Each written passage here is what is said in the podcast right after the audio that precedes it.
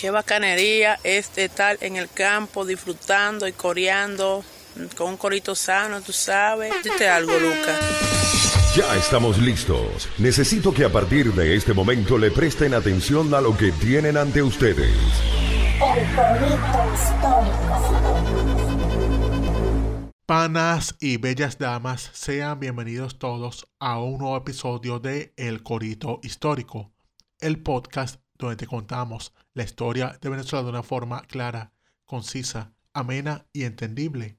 Es decir, como no te la contaron tus lamentables profesores de historia de Venezuela del bachillerato, que son la razón por la cual terminaste votando por Chávez. Aquí les habla el profesor Javier Lara. Dite algo, Dorian Márquez. Eso es así. Ha comenzado la hora de historia para los nenes, historia para las nenas, en donde llegamos el profe Javier Lara y Dorian Márquez contándote la historia de Venezuela, pero en el idioma del Corito Sano. El idioma como que tú tienes a esos próceres de ahí ahí, porque esos tipos, hermano, eran como tú y como yo. Háblales ahí, Manao. Así es, así es, así es. No olviden tampoco que este es el Corito Histórico, el podcast que te enseña y si te descuidas, también te preña, pero solamente si tú quieres, bella dama. Solamente si tú también lo deseas. Porque no hay una cosa por la que nos guste abogar más que por el consentimiento. Relaciones sexoafectivas consentidas. Porque tú no puedes obligar a alguien que te quiera. El amor debe ser una cosa sincera entre dos, que las dos personas coincidan. Porque si es algo donde se obliga a otra persona a hacerlo, no es amor, es algo terrible, es algo que lleva a la gente a la cárcel, a la muerte, a muchas cosas chimbas. O bueno, o a ser un poeta con terribles ínfulas de ego y demás. Pero eso es otra cosa. En fin, la cosa es que lo más importante del consentimiento es que es algo que nos lo inculcan mucho nuestros ídolos del vallenato. Esos carajos como Diomedes, Silvestre y demás que dicen que las cosas salen bien es cuando se hacen, pues, consentimiento. Eso así, vale. Apoyando el consentimiento 100% en el corito histórico para que tus relaciones interpersonales sean cada vez mejor y tú seas cada vez mejor persona, pana mío o pana mía. Hoy traemos un episodio, mira, de un prócer hermano que merece, mira, ser, merece ser comentado. Pero antes de empezar con él, y con este, con este nombre que para ustedes va a ser muy familiar, queremos recordarles que el corito histórico se encuentra en todas las plataformas digitales. O sea, usted agarra y pone en Google el corito histórico y usted le va a salir enlaces ahí para Spotify, Apple Podcast, Google Podcast, eBooks. E incluso uno se encuentra enlaces allí de unas plataformas que uno no sabe, pero si tú te metes y le das play, ahí usted lo escucha. Estamos sonando en todos lados. Ah, en YouTube también, el canal de Daniel Lara Faría. Ahí usted nos puede escuchar también relajado. Incluso dejarnos su comentario. Ahí está una cajita de comentarios y usted escribe ahí, para ustedes si son chévere, este programa está vergatario, pum, y nosotros lo leemos y con eso nos apoyas muchísimo. ¿Qué más, manado? En la página web www.elcorhistórico.com pueden descargarse los episodios. Hacen clic en el episodio en el título y en un rato corto que tengan ahí de internet sabemos cómo es la cosa en Venezuela, se lo descargan, un wifi ahí que tengan, que vean por ahí pagando, lo descargan, lo tienen rápidamente en su dispositivo para así escucharlo cuando y donde quieran, así no tengan luz, así no tengan internet. Igualmente en esta página pueden encontrar la sección de se llama Elmer para dejar sus preguntas para futuros episodios de la sección favorita de los panas, las bellas damas, las tías madrinas y de todo el mundo. Pero vamos a darle con esto, ¿no es así, Dorian? Vamos a darle candela, ¿eh? porque tú sabes que en el episodio pasado yo estaba full italiano y ahora estoy más italiano. Me acuerdo de mi nonna Cumberchinda cuando yo era apenas un bambino. Allá en Punta en di Mata. En Punta di Mata. o en Maturino. O, o en Matorino. En Maturino ella me decía, Doriano, cómete la pasta con la caraota. Y bueno, hoy por eso haciendo, haciendo honor a estas raíces italianas mías y a también esta unión italo-venezolana, hoy vamos a hablar de un tipo que fue muy importante para el desarrollo. Mira, esta materia que nosotros vemos en la escuela, en el, en el liceo, todo eso, que nos mandan a hacer mapas y todo eso. Bueno, este señor fue el primero que pusieron a hacer unos mapas. ah, o sea, este carajo es el, uno de los fundadores de mi carrera. O sea, porque yo, Eso es correcto. yo estoy en geografía e historia. O sea, este pana es el, es el pionero de- por alguien, alguien por quien me debí inspirar. Estamos hablando de nada más y nada menos que de Agustín Codazzi. Correcto, Agustín Codazzi. Probablemente, eh, o sea, este nombre es muy familiar, ¿vale? Eso uno lo escucha siempre por ahí. Hay cosas que llevan el apellido de Codazzi, el nombre de Agustín Codazzi. Y aquí nosotros le vamos a contar el porqué de eso. ¿Quién fue este señor? ¿Quién fue este italiano? Porque este señor italiano que hizo una gran labor por Venezuela y por Colombia también. No, sí, es de verdad un héroe a ambos lados de la Arauca. Pero vamos a empezar por el principio, para la redundancia. Resulta que este pana tenía de nombre completo, como cosas de la Europa entonces, de la pre-Italia, se llamaba Giovanni Battista Agostino Codazzi Bertolotti. Tres nombres tenía el pana. Y él, tenía, tres, tenía sus tres nombres. Él nació el 12 de julio de 1793 en una ciudad o pueblo llamado Lugo, que era además parte de los estados pontificios. Es decir, todo eso no reitera, esos estados pontificios. Es decir, este carajo era más católico, apostólico y romano que el mismísimo Dorian. Imagínate. Ay, imagínate tú, Agostino, Giovanni. Él nace en Lugo. Tú sabes que en Lugo nació también, es el señor este que inventó el esquema Ponzi. Ah. Carlos, Carlos Ponzi. Claro, hermano del gran cantante Luis Ponzi.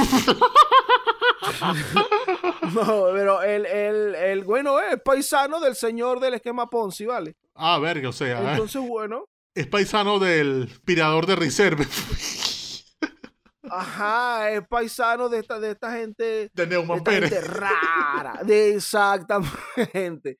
Entonces, bueno, este carajo nace ya, estaba ya en Lugo, vacilando, comiéndose su espagueti, su, su, su asunto.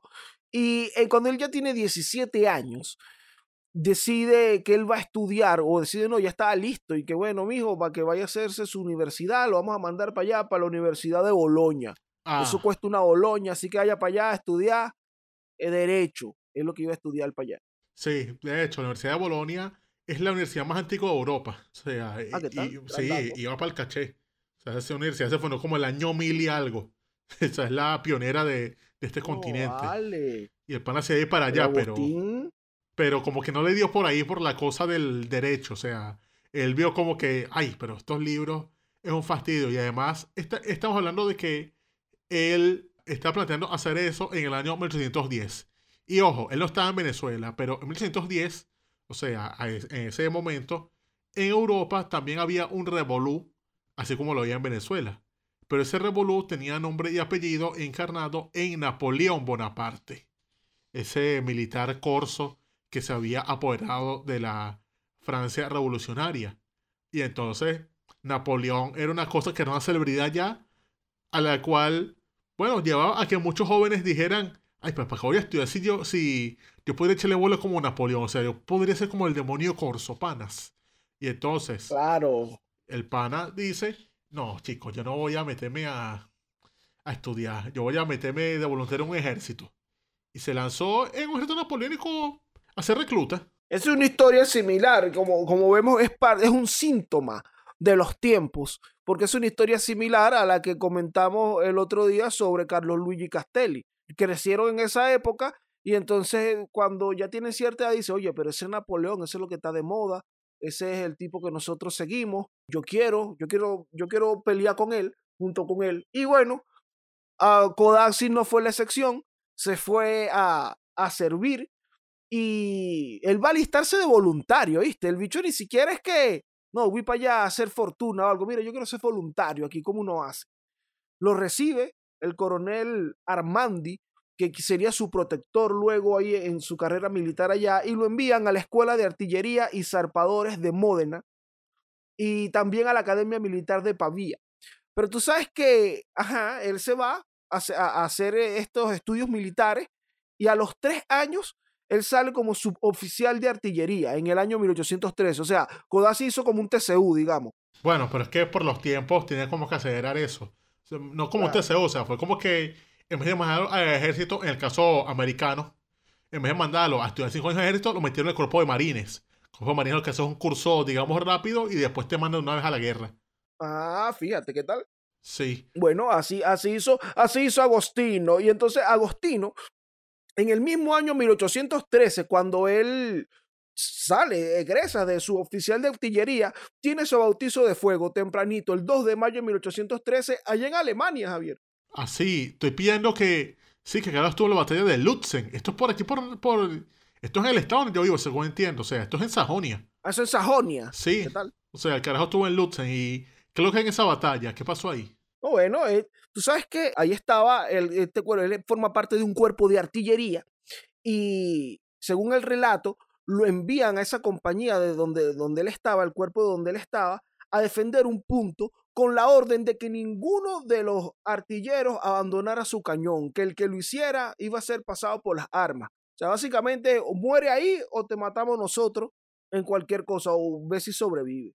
Entonces empieza esa cañonera, empieza toda esa piata, kung fu, piedra, botella, empiezan a ser asesinados un montón de, de artilleros, otros simplemente huyeron, no me importa nada, y quedó Agustín, mira, lo que llaman íngrimo solo ahí, individual, único. Quedó allí él y dijo, no bueno, ya que me queda esperar aquí que yo matarlos a ellos con este cañoncito que me maten a mí, y se trepa encima del cañón, a horcajadas que llaman. Se trepa ahí encima del cañón, y justamente están llegando los refuerzos y le preguntan, eh, Agostino, ¿Qué, qué, haces? Eh, ¿Qué estás haciendo tú ahí, Agustín? ¿Qué haces tú montado en ese cañón? Y Agustín le respondió, por cierto, en francés, eh, esperando la muerte. Carajo, por- me la creo, así, full Y que, malandro. bueno, claro, mano, aquí esperando la muerte, porque me dijeron que si me bajaba de aquí me mataban por allá adelante. Entonces, bueno, vamos aquí a cumplir mi misión, mi deberes. Entonces, aquí él toma un especie de renombre, como que, oye, vale, pero este Agustín es, es intrépido. Ah, claro. No, y le echó. Luego él sigue peleando en esa campaña alemana. Sí, estoy viendo que el, bueno, carajo recorrió todo este estado ya, o sea, este carajo recorrió más de lo que yo he recorrido aquí. O sea, que no solamente estuvo en la batalla de Lutzen, estuvo también en la batalla de Bautzen. Estuvo en la de Dresde. Sí, que esas fueron paralelas. Ah, y mira, batalla de Leipzig. O sea, qué bola. Estuve en el mismo sitio que Agustino. Exacto. En, el, en, la ruta, en la ruta de Agustín, vale. Esto es el año 13. Tú sabes que en el 14, además, él pelea en lo que llaman la batalla de Mantua o Mantua.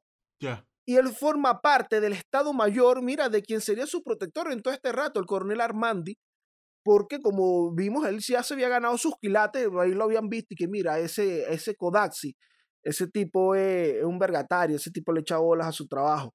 Entonces, bueno, ya estaba en el Estado Mayor, en la plana del Estado Mayor. Sin embargo, él pelea esto el 20 de febrero.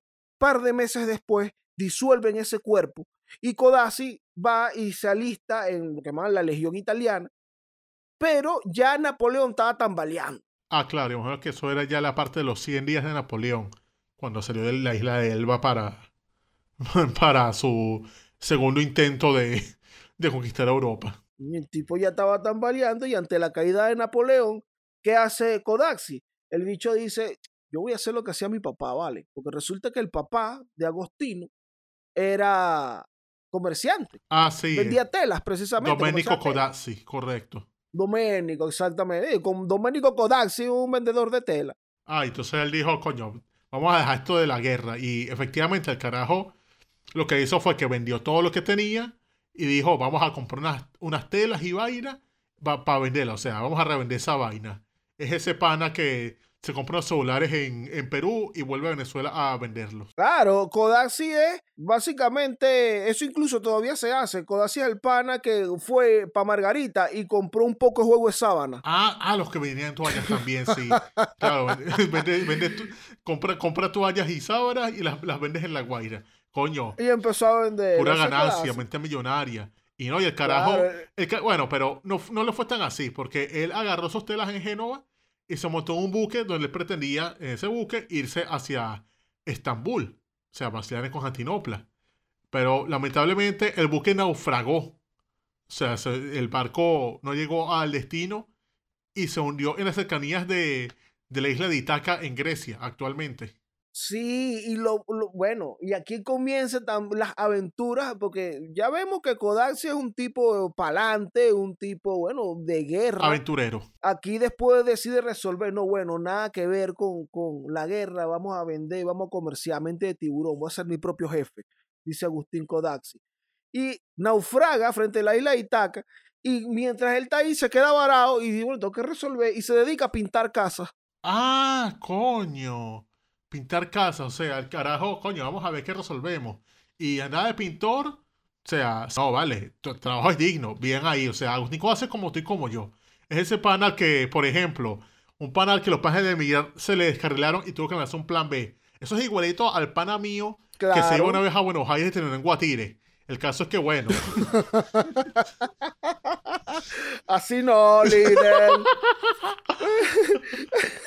bueno, que así naufraga, tiene que ponerse a pintar casa, hace unos realitos ahí, pero también, eh, ah, bueno, hace unos realitos ahí y va a seguir, dice, yo voy a seguir mi camino para allá, para Estambul, para Constantinopla. claro, porque al fin y al cabo, Itaca, de Itaca a Constantinopla, eso es rapidito. O sea, agarras un barco y llegas rápido. Bueno, él quería hacer su, su viaje, terminar su viaje, porque además, vale, es un, también parte del síntoma de los tiempos, es que por toda esa zona habían muchos soldados italianos varados, precisamente que andaban de las guerras napoleónicas, andaban por ahí buscando qué hacer, buscando qué resolver, y uno de esos era Codaxi. Entonces llega a Constantinopla y por ahí se consigue a quien sería su pana en el resto del camino, carajo de apellido Ferrari, Sí, Constante Ferrari. Él sería algo así como, Constante Ferrari. como lo que es para, para Brian Toreto. O sea, una relación así. Exactamente. O sea, era Una la relación familia. así. Entonces, bueno, llega a Constantinopla, ahí no consiguió qué hacer. En Estambul, verga, siguió jodido. Incluso hay una anécdota de cuando él estaba en, en Itaca, a el tipo, un carajo, un judío, incluso dice el relato, que le da una carta y que cuando tú estés por allá, si tú vas para allá, para Estambul, para Constantinopla, para esa vaina, háblate con este tipo de mi parte. Tú sabes que en esos tiempos se acostumbraba a dar esas cartas de recomendación Claro, claro. esas notas. Y entonces al tipo le dieron una y el carajo estaba pelandísimo bolas con Ferrari allá en, en Estambul y buscó al carajo y resulta que el carajo era un italiano que estaba súper luqueado, que tenía mucho real allá y dice, oye, los paisanos, eh, vamos a hablar. Y bueno, se pusieron a hablar, recordar cosas y el tipo los recibió en, en su hotel porque tenía un hotel Ah, carajo. lo el carajo muere y el- el- porque ya estaba viejo. Ah, porque ese fue uno de los oficios que le dio a él. El bicho ahí que no, no tiene trabajo. Bueno, vamos a trabajar. Y lo puso a administrar lo que llaman una ruleta. Ah, Vaina de juego. ah, lo pusieron en apuesta. Ah, no, pero Codazzi es como estoy como yo definitivamente. Lo pusieron como en una banca de parlay de ese momento, digamos. Ah, re- pero resolvió bien. O sea, el carajo agarró una platica. Claro. No, y tengo entendido que el carajo estuvo ahí echándole bola. Suena de apuestas y después con los reales que hizo ahí, se lanzó un viaje larguísimo donde pasó desde Grecia, lo que es la actual Romania, o sea, lo que principalmente de Moravia, Valaquia, pasó por Rusia, Polonia, pero, o sea, recorrió toda Europa hasta que llegó a Holanda. Y en Holanda, él se da con Ferrari y le estaban hablando de un plan para irse a una expedición a las Indias Orientales. Es decir, eso era como para ir hacia Indonesia. Entonces él pretendía ir a Ámsterdam, pero cuando llegó al puerto, descubrió que el barco donde se pretendía montar se había ido hacía dos días. Se está como, chamo. Entiendo que incluso se montaron en un barco e intentaron alcanzarlo. A ver si, ah, tal, y no llegaron. Y bueno, quedaron varados en Ámsterdam. qué bolas. Y la cosa es que él seguía como que, coño, pero la aventura no solamente en Oriente, o sea, no habrá algo en la vía contraria. Y descubrió que ese mismo día salía un barco hacia la ciudad de Baltimore en Estados Unidos. Y él dijo, bueno, vamos a ver qué hay por allá, Sí. pues. Y se, y se llegaron. Sí, porque resulta que a Ámsterdam, ese, ese puerto era un punto también en donde salían barcos hacia los Estados Unidos, se llegan para Baltimore. En Baltimore, lo mismo, porque ya tenemos a un Codazzi, mano, acostumbrado a resolver, a trabajar aquí y allá, y por ahí está, llegan al puerto. En esos tiempos, toda, bueno, eso era una característica de los puertos, sobre todo, bueno, aquí se nota mucho en La Guaira, que las noticias entran por ahí, o entraban por allí. Y en ese tiempo están ahí en el puerto y se enteran de que hay por ahí unas expediciones y una vaina para las guerras que hay en el sur. Entonces, bueno, ahí digo, oye, pero esto está, esto está como interesante. Y es cuando llega a Baltimore, en ese momento, el contraalmirante de la Armada venezolana que se estaba intentando eh, construir en ese momento con la ayuda de Brión y el contraalmirante Villaret. Y entonces este carajo llega a Baltimore para abastecerse, para, hacer una, para reclutar gente también para la expedición de los callos de mi niño bolivariano, para llevárselos para Haití y tal. O ese es el, plan que tenía. Y en específico, Villaret, eh, bueno, quería llevar gente para Margarita. Ah, claro, a auxiliar a este Arismendi. Exactamente, en, en, específico era eso, estaban haciendo el reclutamiento para ir a llevárselo a Arismendi a Margarita. Y entonces aquí se enteran Kodaxi eh, de la vaina, dice, oye, pero vamos a darle, pues vamos a montarnos en esto. Claro que sí, se montan en el Bergantín América Libre y allí eh, el capitán de ese barco era un carajo llamado Carlos Barnard, que tenía unos desacuerdos con Brión. Entonces, cuando iban en el camino, que van navegando por allá por los Estados Unidos, en vez de seguir la ruta para llegar a Margarita, este carajo navega por otro lado y en el camino se consigue a una escuadra de Luismi. Mira, este es el multiverso del corito histórico. Ah, se encontró a, a Luis Michel Henry. Claro, se encuentra en la escuadra de Luismi y este tipo le dice, ah, no, pero ¿dónde van ustedes? Para la isla de Amelia. Ah, bueno, pero vamos a unirnos a estos tipos. Y ahí va Kodasi, a, a a, acompañar a Luismi a tomar la isla de Amelia que había abandonado hace poco MacGregor. Ah, correcto, es verdad. Porque MacGregor abandona eso y a su vez Luis Michel Auri le encarga, MacGregor, mira, este cargo de esa vaina. Y Auri, que tenía parte de corto, de corso otorgada por el gobierno de México, él se llega para allá para poner esa isla bajo posesión de México. Ahí se llega con Codazzi y Ferrari y estuvieron ahí cerca de cuánto, o sea, pocos meses. Porque después pasó que los estadounidenses enviaron sus tropas para allá y ellos dijeron, bueno, aquí no podemos seguir, nos vamos. Y ya ahí es cuando se van, o sea, a finales del año 1817, y llegan a Margarita. En efecto, ahora por fin sí, sí se van, pero fíjate algo, que Codazzi en ese año 17, por los por su participación en ir a tomar el fuerte, el castillo de Amelia, lo ascienden al grado de teniente en el ejército de, de Luismi. En el año 18 ocurre que Brión, el Consejo de Estado allá en, Angostura, nombra a Brión ministro de Guerra y Marina. Y entonces Brión tiene que ir a presentarse en Angostura. Pero Brión está, en ese momento, Brión está, mira, apelando.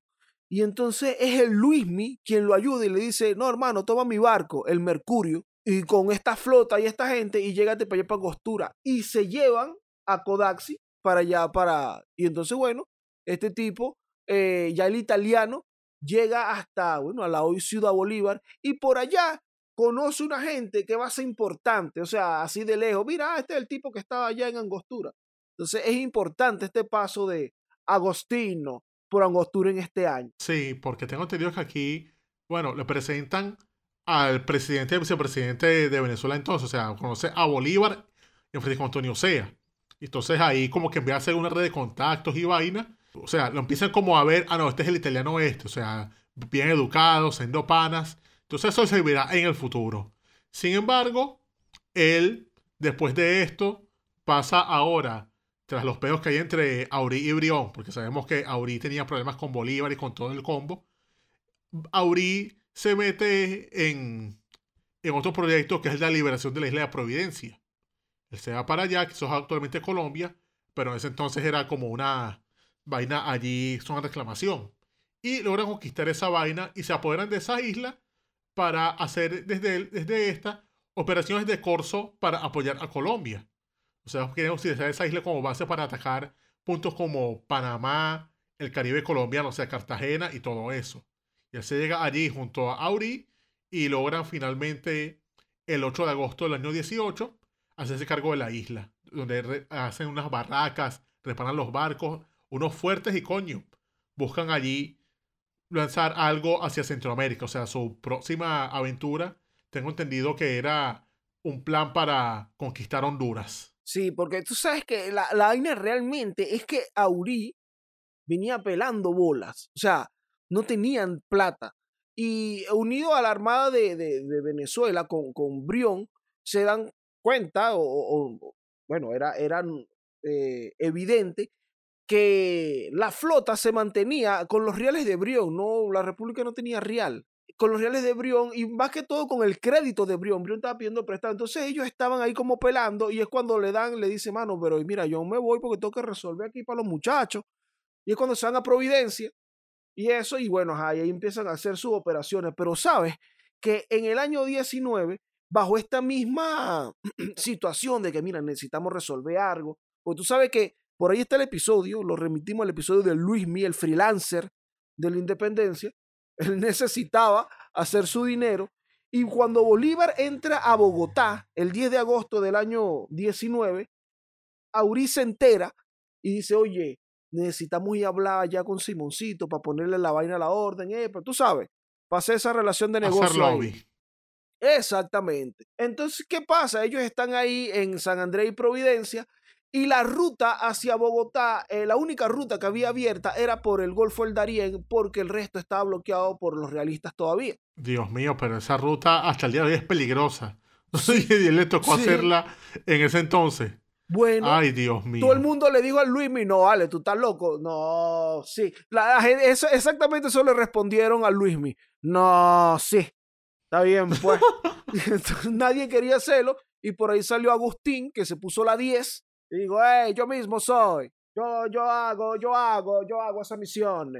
El tipo se va, dice, ok, dale, Agustín, vete. Agustín se lanza la travesía por el Golfo del Darién, entra por el río Atrato hasta el río Murrí y allí, eso estaba cercado por los citados, que es la ruta que estaba abierta por los patriotas. Allí se baja, agarra una canoa, la llena ahí, lo dan unas armas, una vaina, y se monta con un compañero nada más y empieza la ruta por ahí hasta llegar al río Quibdó en el Chocó. Carajo. De donde es Jackson Martínez. Mm, sí, de ahí son todos los futbolistas, Jackson Martínez y todo ese combo. Exacto, bueno. El Cuadrado también. Cuadra. El dicho llega aquí al Chocó y no, que, no queda nada en el Chocó, no hay nadie, no hay nada ahí. Está desierto. Codazzi tiene que seguir a pie y solo porque el compañero se le enfermó de las fiebres tropicales y esas cosas esos mosquitos que te pican, una chikungunya, una vaina. Ay, Dios, claro. El tipo, bueno, siguió caminando, llega a Cartago y ahí es donde lo auxilia quien luego sería presidente de Colombia, Tomás Cipriano Mosquera. El carajo estaba ahí guardado bajo vigilancia de los realistas, viviendo con su papá y tal, estaba ahí como guardado en ese momento. Es cuando lo ayudan con unos caballos, el carajo llega a Bogotá y no consiguió a Simoncito. Simoncito ya se había ido consiguió. O sea, tanta vaina y te encuentras a una, una pieza de brujo como Santander. Ah, no, así estaría recho. Diablo, pero eso es el peor viaje del mundo. Y para encontrarte a Santander, no me diga esto. Entonces, Santander lo que le dijo es: Ah, dale, está bien, nosotros te llamamos. Entonces, el bicho, y qué coño, no puede ser. Además, vale, él estando allá, el tipo es testigo del fusilamiento de los prisioneros de Boyacá de Barreiro y esto, de lo, del intercambio de prisioneros que... Y se arranca más, lógicamente, porque dice, coño, pero tipo son brujas, ¿vale? ¿Por qué, ¿Por qué matan prisioneros? O sea, le cayó mal Santander, en resumen. Le cayó mal Santander y dice, oye, pero yo pensaba que nosotros éramos diferentes. No, bueno, tampoco era tan difícil que te caiga mal Santander. Exacto. O sea, esto demuestra una vez más que era un tipo serio. El tipo se regresa desilusionado de la vaina cuando llega al punto en donde dejó al compañero con fiebre, al compañero muerto. Ah, no, pero... Más arrechera aún. Lo bueno, vale, es que Codazzi, Javier, le había dejado las armas y la vaina que había agarrado, y ese compañero había agarrado las armas y las había vendido. Y entonces cuando él llega, no, el compañero tuyo se murió, pero mira, ve, aquí está esta vaina que él, que él me vendió y le dejó un par de pedazos de oro. Ah, o sea, el pana compró cigarrillos, los revendió y los, los tuvo ahí guardados en dólares. Ah, no, vale. Exacto. El pana, el pan exactamente, el pana le dejó unos cigarro coin ahí para que cuando él regresara tuviese cómo resolver. Se regresa fracasado, esto es el año 19. En el 20, Aurí va él mismo y dice, no, yo mismo voy a hablar con Simoncito. Y yo cuando Simoncito lo trata mal. ah, claro. Dice, bueno, ¿qué vamos a hacer? ¿Será que nos vamos para Centroamérica? Y ahí va Codazzi con él a, tomar Guatemala y, y Honduras. Sí, o sea, tuvieron ahí en un asedio, una vaina, pero eso fue un vaivén. Y pasó que ya en el año 22, Aurí fallece.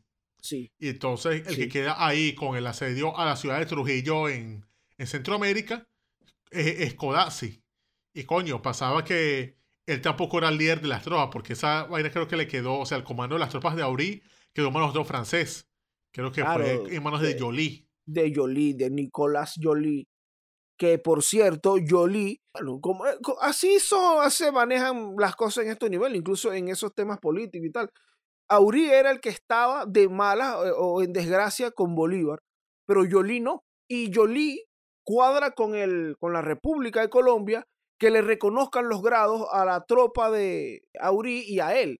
Le reconocen su, su grado de coronel a Jolie y le prometen reconocer también los grados a todo el resto de la escuadra, pero Codazzi no entró en ese trato. Con, verga, o sea, tanta vaina que, que, que echó y no le pudieron resolver. Chamo, ¿y cómo ese hombre pasó trabajo yendo y viniendo? Él fue a resolver lo del negocio con Bolívar, tuvo que conocer a la bruja de Santander, el amigo muerto, todo un peo para viajar. Eso es como un viaje por tierra ahorita aquí en Venezuela. Básicamente eso fue lo que hizo Codazzi. Codazzi, que mira, vas a viajar aquí en rodovía hasta Guiria la costa. Mierda, No, bueno, iba chico. Kodaxi, Kodaxi lo hizo y con todo y eso no le reconocieron los grados, el tipo se desilusiona y está harto ya de esa vida dura, de esa vida ingrata. Bolívar además estaba en otro peo en su vaina de ir pa- en la campaña para ir para el sur. Entonces Agustín dice, ay no, yo estoy harto de esto, yo no quiero más esta vida y abandona su puesto y se baja en Saint Thomas. Y tengo entendido que en Saint Thomas el pana rescató una plata, o sea, aquel, o, aquello inversión que hizo su amigo muerto, él la, la cobró, o sea, liquidó esos bienes y con eso dijo, vamos de vuelta a nuestro país. Y se fue para Italia. Bueno, él, fíjate lo que hizo, lo que pasa es que Agusti- Agostino es un mente de tiburones. Tú sabes, Agustino, tú- estoy dando mi curso de italiano. Ustedes han escuchado aquí en todo este rato mi, mi, mi perfecto italiano, ahí pronto le mando la información. Agostino era un mente de tiburones y él vende, los, vende lo- el oro y la vaina, liquida eso, compra una mercancía, porque tú sabes que él tenía su vaina de vender tela Ya, ya. compra una mercancía, se lanza par de viajes entre Saint Thomas y Baltimore y con eso hace Luca y se regresa para Italia. Ah, muy bien. Entonces, allá compra una finca, allá lo recibe su pana constante Ferrari. Sí, pero tengo entendido que eso no sale bien, porque, o sea, pasa que hace negocios, invierte en la finca, pero como que el pana le hace una de esos negocios que no salen bien entre amigos y le quitó la plata. Exactamente. ¿Qué pasa? Él llega, todo era risas y diversión, compra la finca, el Serallo, y bueno, hace sus negocios con Ferrari, termina estafado y es como que mierda, pero estoy allá, todo un peo, me fue muy mal. Aquí, Ferrari, el amigo mío, me acaba de estafar.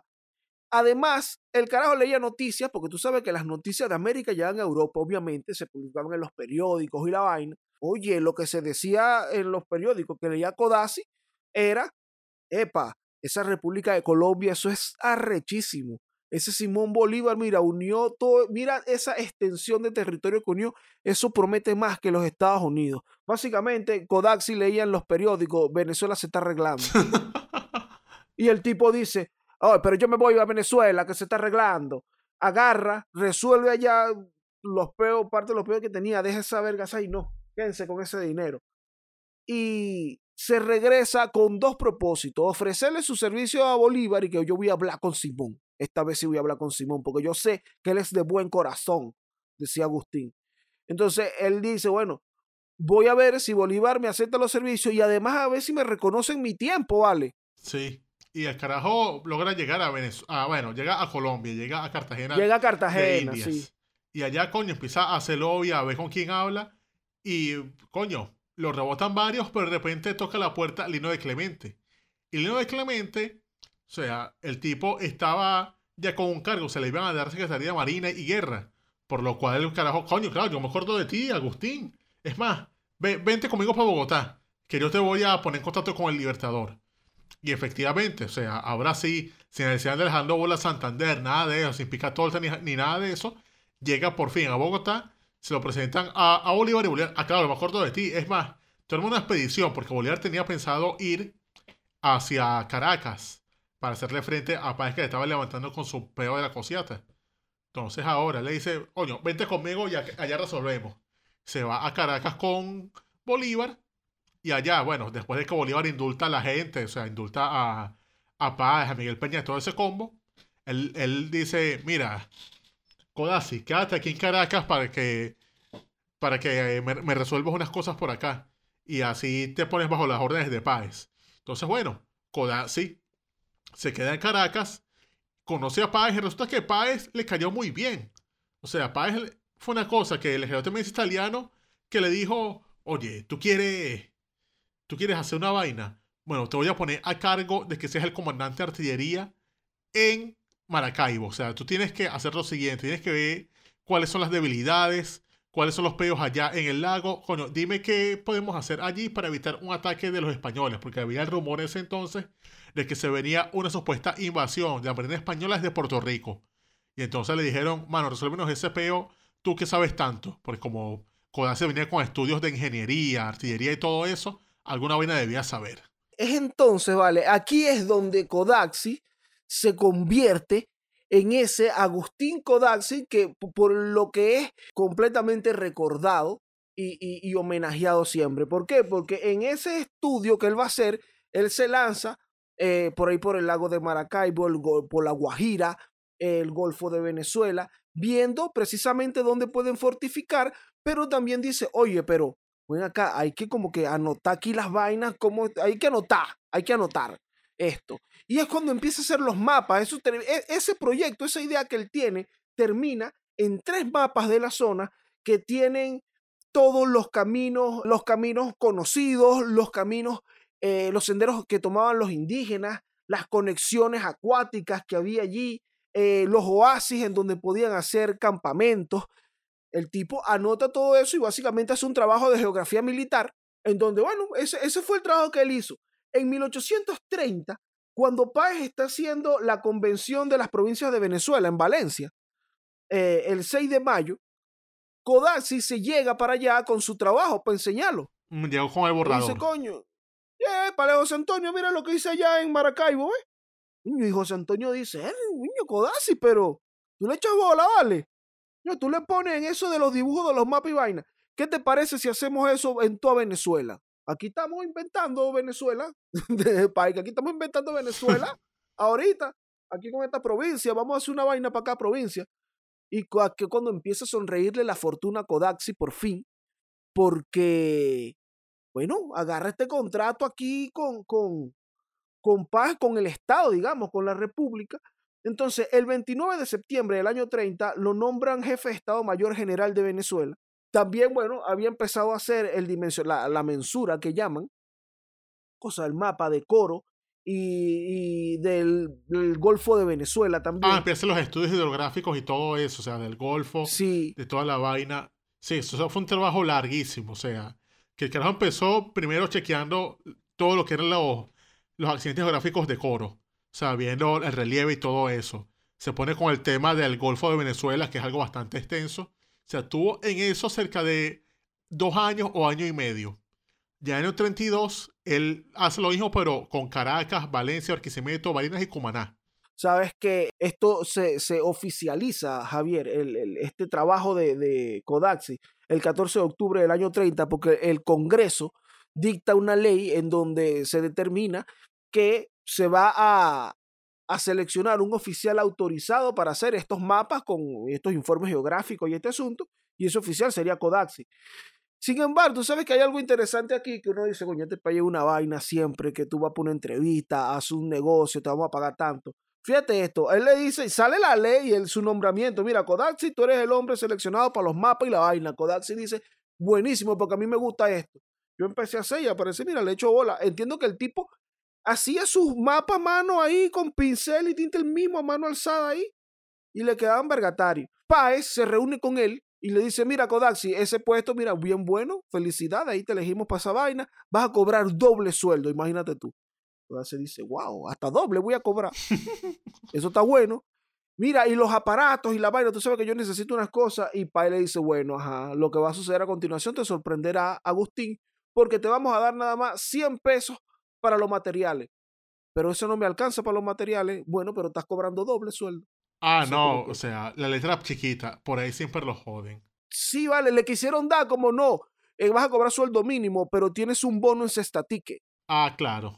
Entonces, bueno, Kodal dijo, dale, está bien, José Antonio, yo voy a trabajar porque a mí me gusta esto. Y empieza a hacer su trabajo, como tú dices, el contrato determinaba que eso debería terminar en tres años. O sea, en 1833 tenía que entregar el trabajo. pero en 1831 se levanta Monagas y entonces es cuando llaman a Kodaxi a cumplir servicio militar. Ah, claro, porque lo ponen en el Estado Mayor y entonces él tenía que, coño, mientras hacía las cosas de, geografía, tenía que de vez en cuando interrumpir eso para hacer frente que sea Monagas, que sea Mariño, Revolución de las Reformas, o sea, todo el peo. Imagínate, qué estresante todo. Tú sabes que con esto es interesante también, porque cuando lo de Monagas, que este es el cuento, nosotros lo contamos por ahí en el episodio de Mariño, cuando Monagas se levanta, Mariño es eh, ministro de guerra y lo manda a Páez a hacerle frente a Monagas. Kodaxi va como jefe de Estado Mayor, pero lo que no sabía Agustín era precisamente que existía esto que llaman conchupancia, esta, esta conjura entre los orientales, y entonces intentaron eh, ofrecerle un cargo a Kodaxi y le dijeron, mira Agustín, ve, aquí nosotros lo que estamos haciendo realmente es, vamos a hacer un Estado de Oriente nosotros, vamos a, a levantar la República de Colombia aquí nosotros y te vamos a ofrecer a ti que seas el vicegobernador de Barcelona. Y Kodaxi dijo, no seas huevones, yo soy un tipo serio. Y se fue. No, no, no se marico. se mantuvo leal. Sabemos, cómo termina, sabemos cómo termina este asunto. Él dice sapegato y se dedica a su asunto técnico.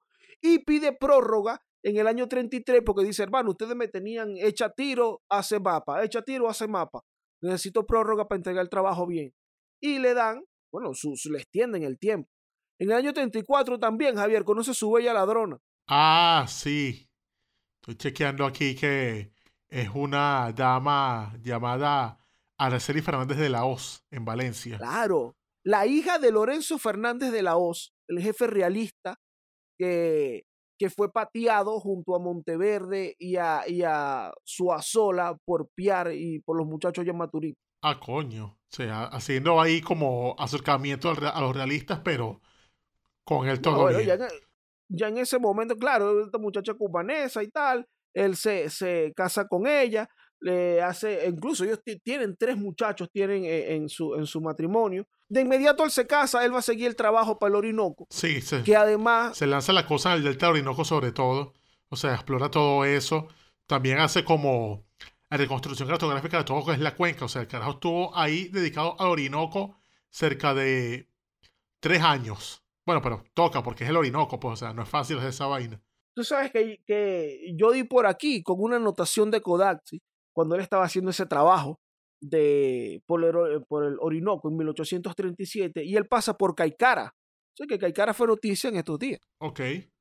Caicara, el Orinoco. Kodaxi fue para allá y escribiría lo siguiente. Este cantón casi no pertenece a nuestra república, porque nuestras leyes no ejercen influencia alguna en él. Oye, Agostino, pero tú eres un viajero del tiempo realmente.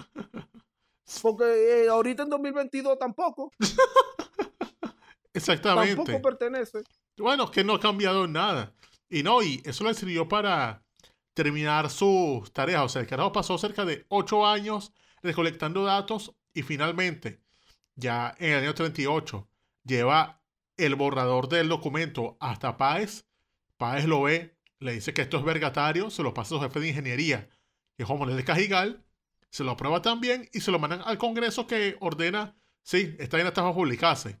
Es más, tome, publíquelo y llévese con ustedes a Rafael María Baral y Ramón Díaz para que lo acompañen a, en esta labor. Y con esta gente, él parte ahora a París para publicar esa vaina en una editorial en Europa. En 1840, eh, eh le pidió la, los lucas al Congreso Ah, mira, vamos a publicar esta vaina, pues. Y quien lo rescata sería un carajo que sería ahora también su benefactor en, en muchas cosas importantes, que es Martín Tobar y Ponte.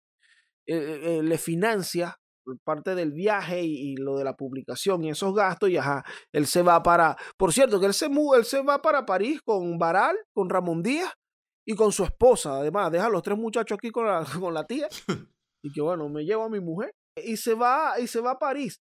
Tú sabes que también aquí es bueno mencionar, Javier, que la publicación de este, de este asunto, porque primero, se hicieron unas primeras publicaciones en Valencia, unas primeras reproducciones de, este, de, esta, de estos mapas.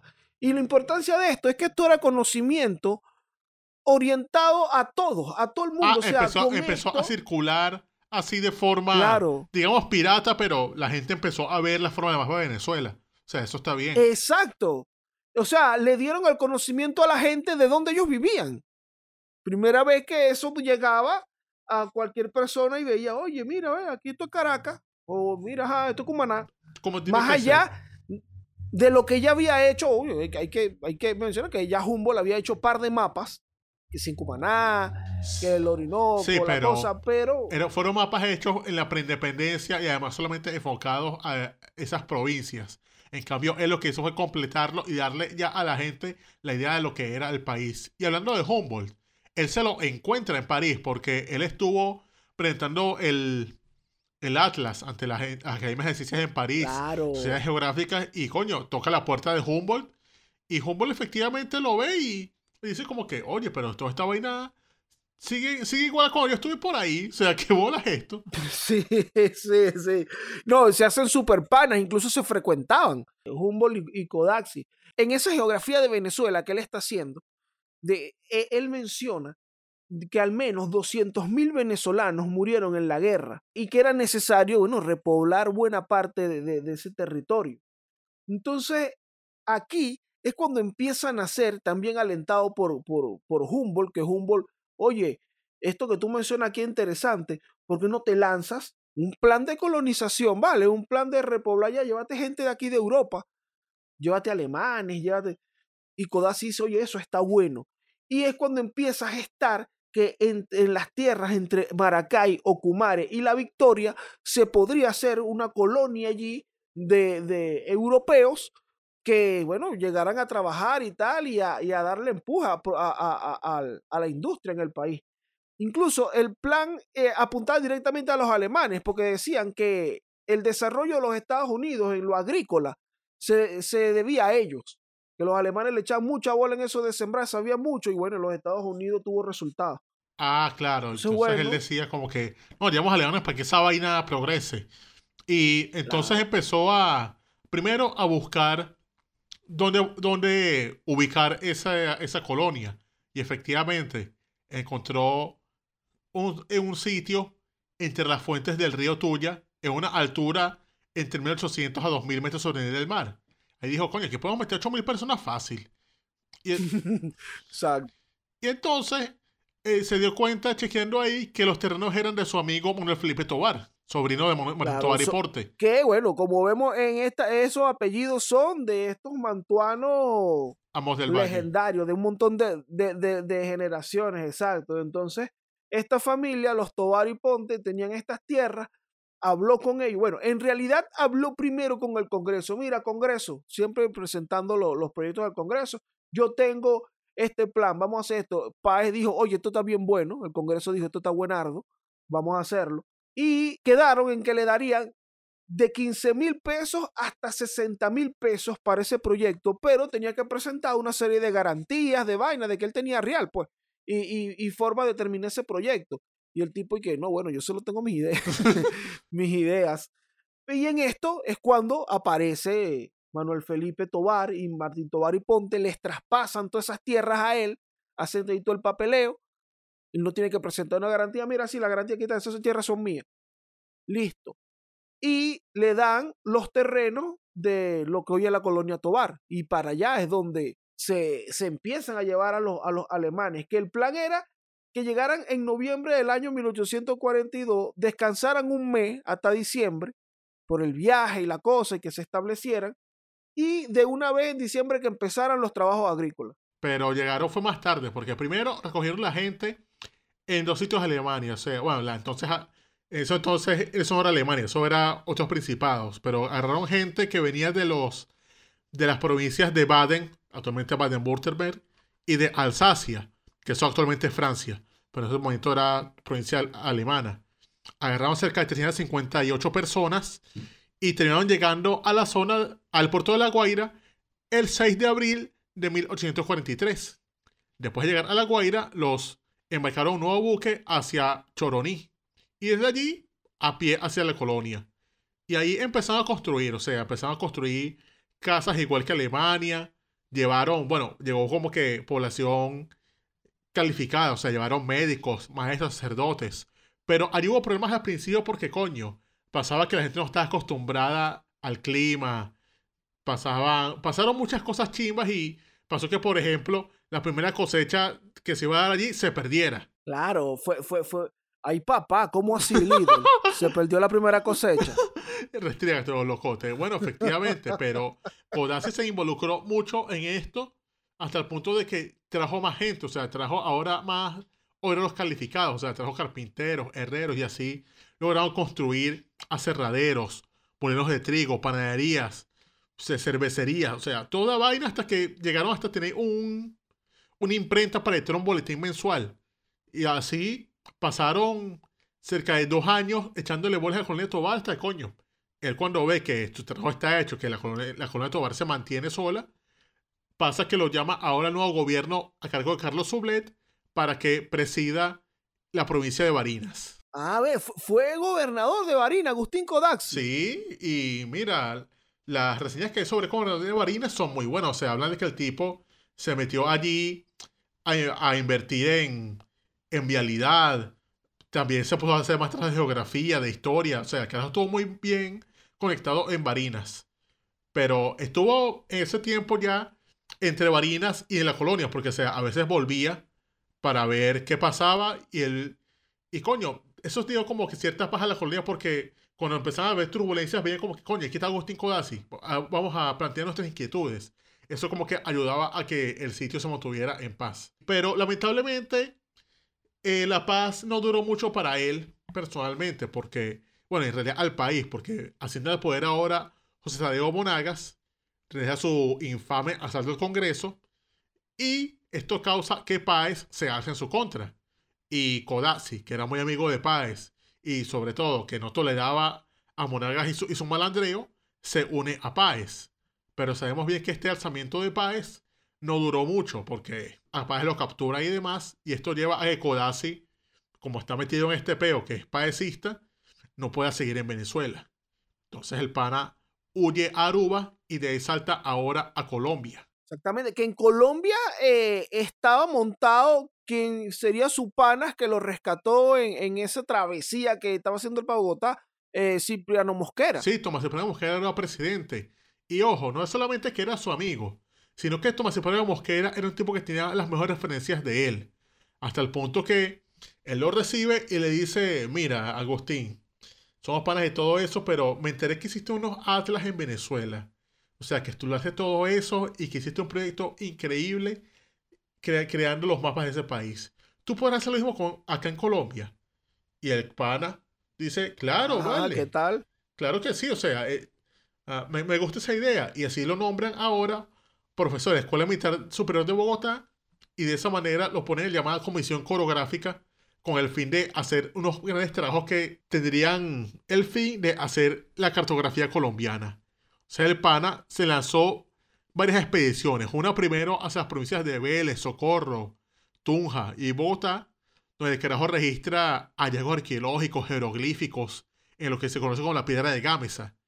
Un año después, en el 51, realiza ahora la expedición por las provincias de Soto, Santander, Ocaña, Pamplona, donde él ahora, eh, él les había comentado que hizo una descripción del, del Orinoco, bueno, ahora hace lo inverso, o sea, ahora eh, se pone a revisar las raíces del Orinoco, porque recuerden que Orinoco nace en Colombia. Él empieza a revisar ahí lo que es la, cuenca de nacimiento del Orinoco y también determina de esa manera lo que es la cuenca del Magdalena y la desembocadura en el lago de Maracaibo. Luego lo ascienden a coronel en el 52 y ahora se mete duro en Antioquia, o sea, todo lo que es los rincones paisas. Y coño, el carajo estuvo fajado porque después pasó a Arbacoas, a Pasto. Y ya en el 54, digamos que es su obra más conocida, que es irse a Panamá. Porque en Panamá él estudia lo que ya había conocido del Darién. Y descubre allí que, coño, aquí como se puede hacer una cosa chévere, hace como un canal. Entonces él ahí hace como que la factibilidad técnica de eso, que llevaría a que después esos estudios los tome en cuenta un hombre llamado Ferdinand de Lesseps para empezar los primeros intentos de hacer el canal de Panamá. Porque eso lo manda con la Comisión Franco-Americana para, para tener toda esa facilidad técnica y de ahí, bueno, vamos a echarle bola a esto. Es curioso que es un tipo muy preciso, ¿vale? Un tipo que, que era muy bueno en su trabajo, porque sobre esto, Kodaxi diría, o sea, estudiando el asunto del canal, eh, él habla de que la producción agrícola y en general la industria, el intercambio comercial va a crecer tanto que va a generar la necesidad de hacer un canal ahí, más o menos al cabo de tres generaciones, al, transcurso de unas tres generaciones. Y bueno, fue más o menos lo que transcurrió hasta, hasta el año 1914. Es decir, el tipo de verdad sí la predijo. O sea, que la carajo predijo totalmente. dijo, bueno, esto se tiene que hacer, pero yo no voy a ver esto con mis ojos, o sea, porque esto es un proyecto, hay que echarle muchas bolas. Esto será un buen tiempo, pero efectivamente el canal tenía una visión de futuro increíble.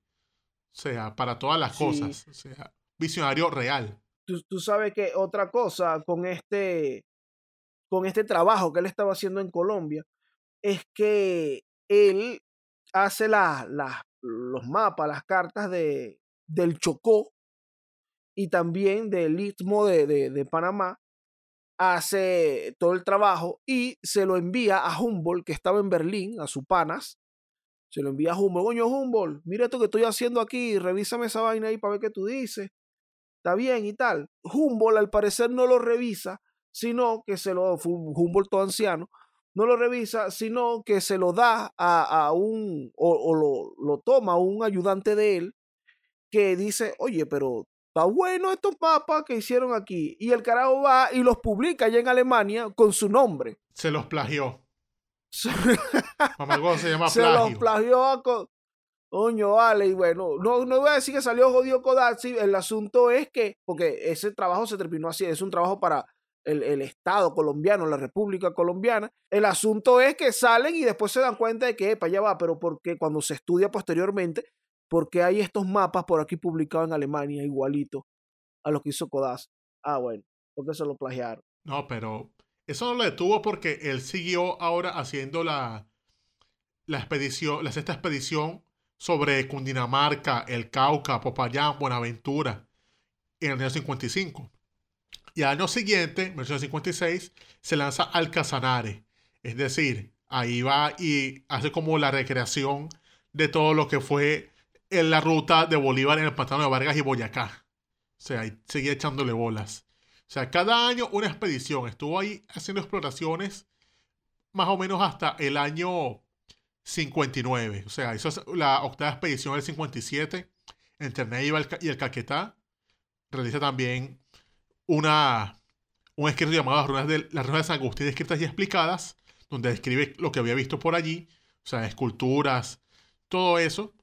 Y en el 59 le habían dado dinero para hacer la llamada novena expedición para los estados de, Bolívar y Magdalena. Pero lamentablemente Codazzi ya no era ese aventurero de hace 30 años, sino que cuando estaba ya a punto de realizar la última expedición para terminar de completar la de Colombia, se encontraba en la, en la ciudad o pueblo de Espíritu Santo y se le da una fiebre. Eso es la Sierra Nevada. Y no aguantó. O sea, la, fiebre se lo terminó consumiendo el 17 de febrero de 1859 a sus 66 años. En una población a la cual ahora se le conoce con el nombre de Codazzi, de hecho.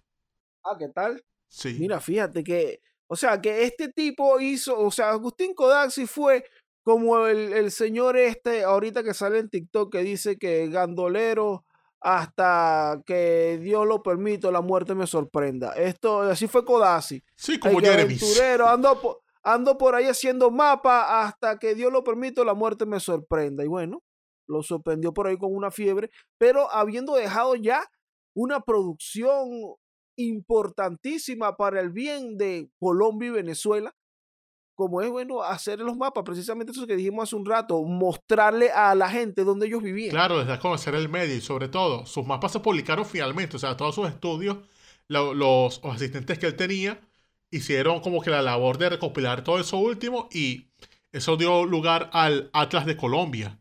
O sea, fue una cosa que de verdad salió, se logró, o sea, no quedó incompleto. Es el llamado Atlas Geográfico de los Estados Unidos de Colombia. O sea, logró la cuestión. Y también pasa que se le han hecho muchos homenajes a, a Kodasi, más que, bueno, ambos países le dan homenaje, porque en Venezuela la cantidad de plazas, de escuelas, de sitios con nombre de Codazzi es increíble. O sea, hay plazas Codazzi en la colonia Tobar, plazas Codazzi en Caracas, hay una avenida Codazzi en Barinas. Bueno, está el famoso pico Codazzi, que es en las cercanías de la colonia Tobar. Claro, yo, yo compré hoy unos cachitos en la panadería Codazzi. Incluso. Oye, imagínate, no tenía idea. Bueno, fíjate. Es como si de verdad estuviese mandado a hacer esto. O sea, si nosotros no hacíamos un programa para este episodio, hoy tú no ibas para esa panadería y, comías cachitos. Estaban buenos, por cierto. No, la descubrí, sí, sí, sí, aprobado, los aprobaron. Pero bueno, eh, eh, tú sabes otra una cosa, aquí, bueno, redondeando, cerrando el asunto de, Agustín Codazzi, que me gusta mucho de él, que él, claro, era un soldado, pero realmente su talento, su, vocación, lo que él le gustó, para lo que él, eh, eh, digamos, se sentía más a gusto haciendo, lo descubrió a los 35 años, porque fue cuando hizo los mapas de, de, de, Maracaibo en 1828. De ahí en adelante es que empieza su oficio full, full metido en el asunto cartográfico, en las exploraciones, en los informes geográficos y, de población y todo eso, y del medio. imagínate. Entonces, mira, interesante. De que nunca es tarde para empezar en algo que te guste. Claro, claro. Bueno, imagínate, empezó a tener cinco años y como fruto de eso, cien, ciento y pico años después, su influencia en geografía, en la categoría es tan alta que en el Instituto de Geografía de Colombia lleva su nombre. O sea, para que vean el impacto que tuvo un hombre que debutó en esto a los 35 años. Exactamente. Y bueno, y tenemos ahí este sitio, la colonia Tobar, que en la vía, mira, usted puede ir comiendo cochina y vaina y comete una fresa con crema. Codazzi fue el que se le ocurrió eso y que vamos a hacer un pueblo aquí para que la gente vaya para allá a pasar su, su rato. Imagínate, o sea, gracias a Agustín Codazzi es que yo descubrí las fresas con crema, el, la cerveza Tobar, todo eso. Oye, qué gran legado. O sea, gracias por tanto, Kodasi. Imagínate, gracias a Kodasi yo fui mis primeras aproximaciones a lo que sería mi hogar actual. Claro, claro.